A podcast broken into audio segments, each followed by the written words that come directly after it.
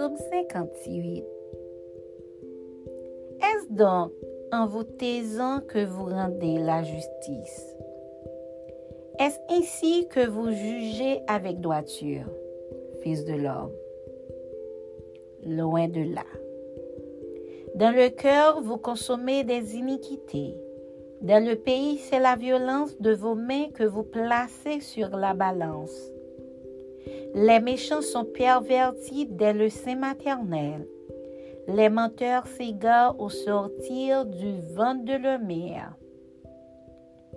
Ils ont un venin pareil au venin d'un serpent, d'un aspic sourd qui ferme son oreille, qui n'entend pas la voix des enchanteurs du magicien le plus habile.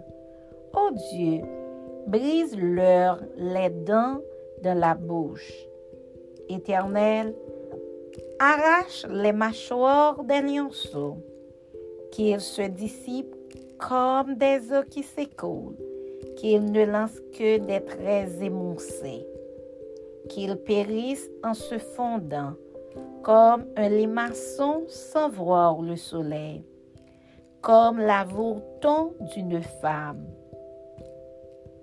Avant que vos chaudières sentent l'épine, verte ou enflammée, le tourbillon l'emportera. Le juste sera de la joie à la vue de la vengeance.